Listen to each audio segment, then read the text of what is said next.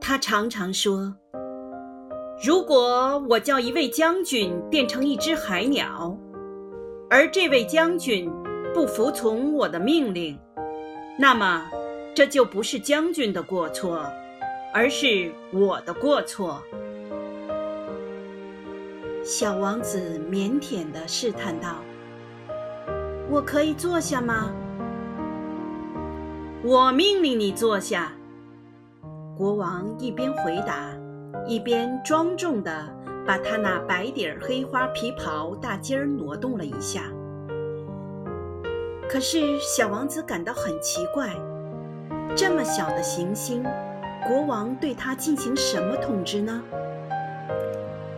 他对国王说：“陛下，请原谅，我想问您。”国王急忙抢着说道：“我命令你问我，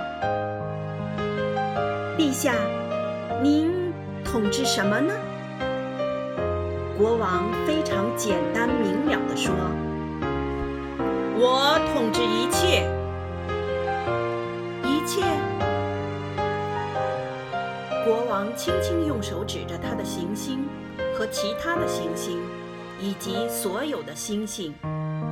小王子说：“统治这一切，统治这一切。原来他不仅是一个绝对的君主，而且是整个宇宙的君主。那么，星星都服从您吗？”“那当然。”国王对他说，“他们立刻就得服从。”我是不允许无纪律的。这样的权利让小王子惊叹不已。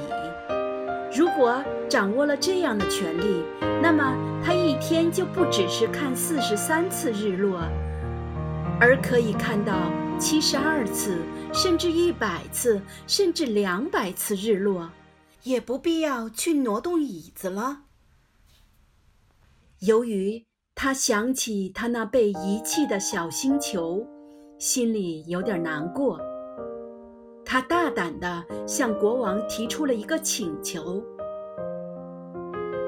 我想要看日落，请求您命令太阳落山吧。”